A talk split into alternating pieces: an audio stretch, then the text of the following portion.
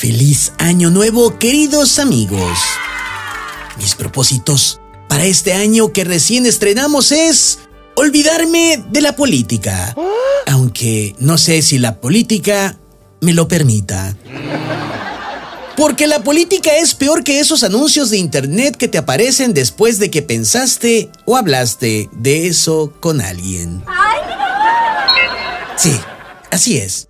Me acaba de aparecer una notificación de una noticia de la visita de Joe Biden a México para el 9 de enero. Ay, sí, por favor. ¡Qué lata! Mi propósito para este año era bajar de peso, pero vemos que el peso sigue bajando. Me refiero al peso mexicano frente al dólar.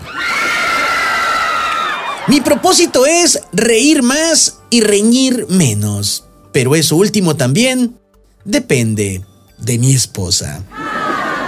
Quiero desearles a todos que la cuesta de enero no les sean tan trágicas.